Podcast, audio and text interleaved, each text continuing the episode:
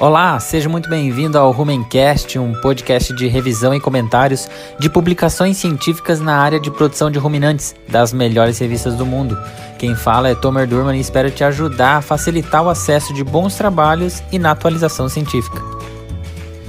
Este é o episódio 4 e dando sequência na revisão do Dr. Goff, intitulada Mecanismos de Absorção Mineral, Interações Minerais que afetam o estado ácido básico e antioxidante e considerações de dieta para melhorar o estado mineral. Já falamos no episódio 2 dos mecanismos de absorção e como aumentar a quantidade de minerais que adentram o sistema do animal. Nesse episódio iremos aprofundar como as interações minerais podem afetar o estado ácido básico e antioxidante dos animais e como repensar nas inclusões de minerais nas dietas. E começando pela fisiologia do estado ácido básico, que passou por algumas adaptações. É importante tentar prever que efeito a alimentação vai ter na fisiologia do animal, para poder ser feito ajustes na dieta para se alcançar um determinado objetivo. Na mais simples das definições, é considerado um ácido substâncias que, quando dissolvidas em água, aumentam a concentração de hidrogênio iônico, ou H, como é conhecido, e uma base, substâncias que reduzem a concentração de H.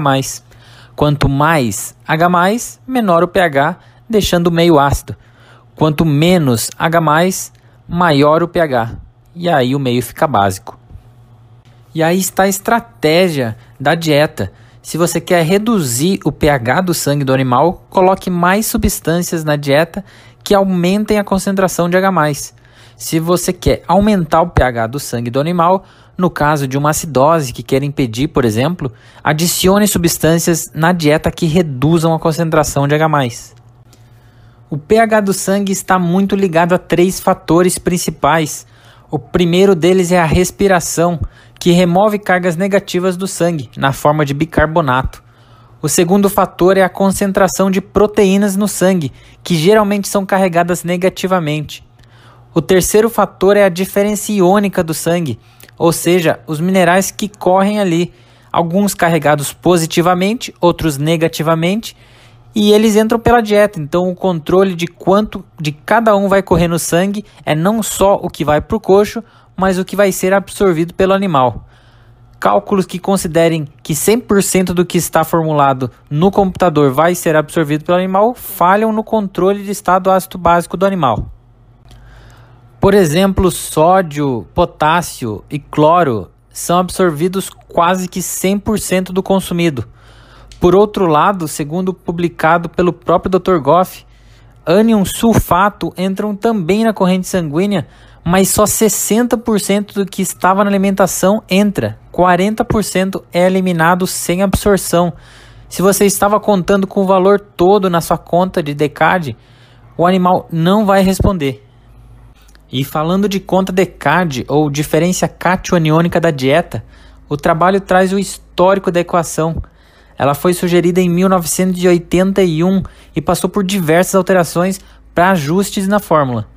Uma das últimas foi proposta pelo NRC 2001, mas Jess Goff sugeriu em 2004 uma melhoria no acerto da predição. Bom, e ela funciona basicamente como uma balança dessas de modelo antigo dessas que se coloca pesos em lados opostos. Bem, então imagine que do lado esquerdo da balança você coloca tudo que tem sódio e potássio, que são os carregados positivamente. E do lado direito você coloca tudo na dieta que tem cloro e enxofre, com o detalhe que multiplique o enxofre por 0,6 isso porque ele relatou nesse trabalho que só 60% dos sulfatos são absorvidos, então só isso será considerado que adentrará o sistema do animal. Dependendo do lado da balança que pesar mais, vai definir o quanto positiva ou negativa vai estar carregada a dieta e assim fazer um ajuste de pH sanguíneo. As quantidades dos microminerais também podem interferir no DECAD, mas segundo o autor as quantidades são tão pequenas que não devem ser adicionados na equação. Tá, mas qual decade devo formular para cada fase produtiva da vaca? Bem, isso é um tema para um Homencast só disso, né? Baita tema.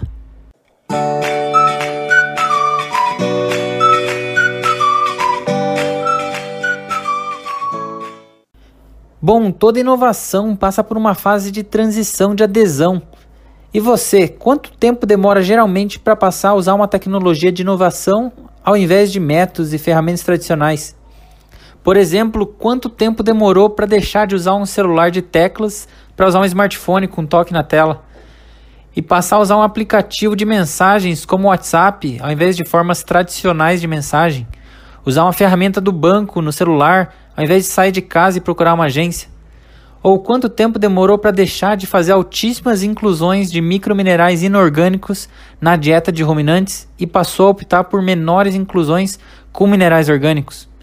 A verdade é que cada um tem um tempo diferente de adesão a inovações tecnológicas, mas uma vez que se conhece os benefícios, os métodos tradicionais vão sendo substituídos pelas inovações.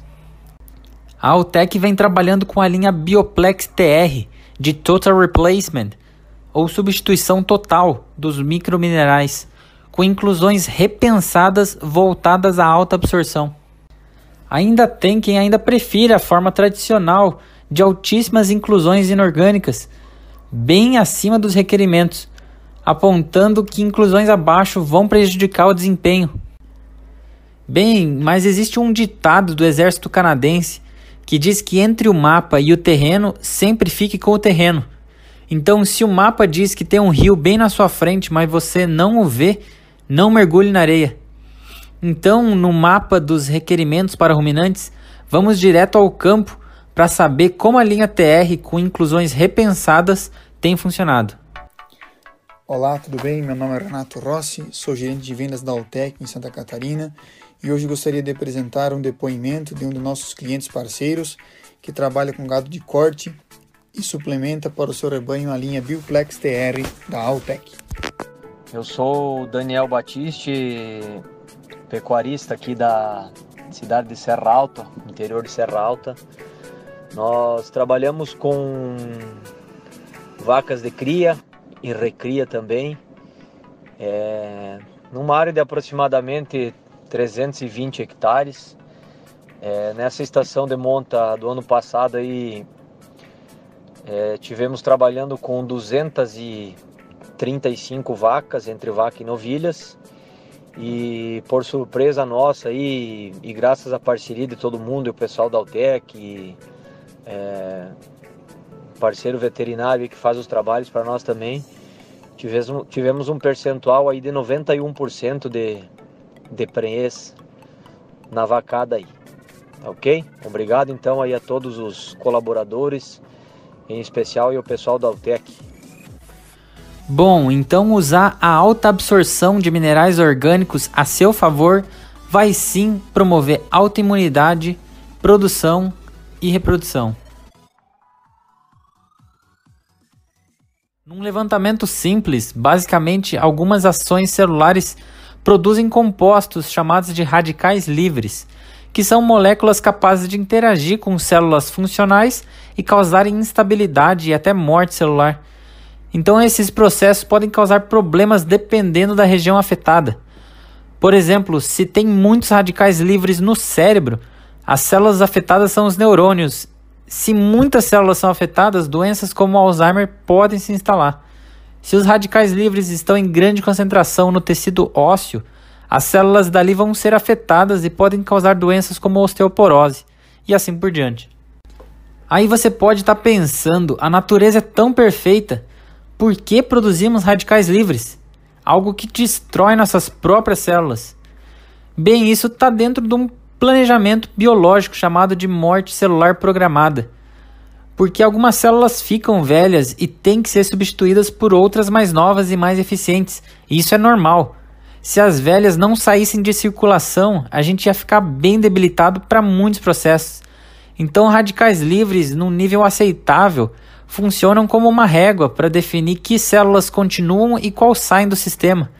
Se alguma está velha e fraca, ela não aguenta o radical livre e sai mas obviamente que se essa concentração de radicais livres está muito acima do aceitável e não existam elementos para controlar, isso sejam células velhas, sejam novas, vão deixar de funcionar.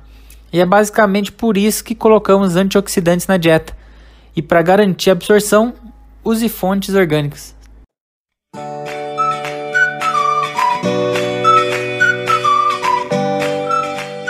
Bem, agora uma informação muito importante de como a frase remédio e veneno dependem da dose faz tanto sentido para minerais. Todos os microminerais classificados como de transição, como ferro, cobre, zinco, molibdênio, cromo e manganês, têm uma grande capacidade de reduzir a oxidação, porque eles recebem o elétron que o radical livre está louco para doar. Assim, as células ficam intactas. Mas esses microminerais só conseguem fazer isso na forma livre e ionizada. O organismo não gosta muito dessa forma porque eles podem sair por aí recebendo elétrons de lipídios, DNA e outras moléculas fáceis de se roubar um elétron. O que o corpo então faz para evitar isso? Produz proteínas que se ligam nesses minerais e não deixam eles saírem por aí roubando elétrons de tudo que vem pela frente. Um exemplo de proteínas com essa função são a albumina e a ceruloplasmina. O grande problema é quando se adiciona na dieta uma quantidade absurda desses microminerais, e aí a capacidade do corpo em produzir essas proteínas que vão se ligar é bem menor do que a quantidade adicionada na dieta. E esses microminerais que eram para ajudar causam toxicidade. Então é comum observar patologias ligadas ao excesso de ferro, cobre e zinco na dieta. E como vimos em dietas comerciais, adição de valores muito acima do recomendado é muito comum. Então aquele vou colocar um pouco a mais só para garantir, com fontes inorgânicas pode te sair caro. Isso sem contar com a quantidade de metais pesados que acompanham diversas fontes inorgânicas que você pode estar jogando para dentro do animal e no ambiente. Opte por processos de fabricação que tenham controle de metais pesados nos produtos como o controle de qualidade AQS da Altec. Se a quantidade da dieta é adequada, fica fácil para o organismo. Quem assume a direção de quem vai doar para quem e quando são as enzimas. No caso do cobre e zinco, pela superóxido desmutase e o selênio pela glutationa. Segundo o autor, o selênio na forma inorgânica em alta quantidade tem altíssimo potencial de ele mesmo gerar radicais livres. Já na forma orgânica, como o Celplex, essa intoxicação muito raramente ocorre, mas o segredo é não ficar extrapolando nas recomendações. Bom, por fim, em conclusão, a suplementação mineral pode ser manejada para alterar o equilíbrio ácido básico e deficiências em minerais que controlam a oxidação podem gerar um estresse oxidativo, com danos em vários tecidos.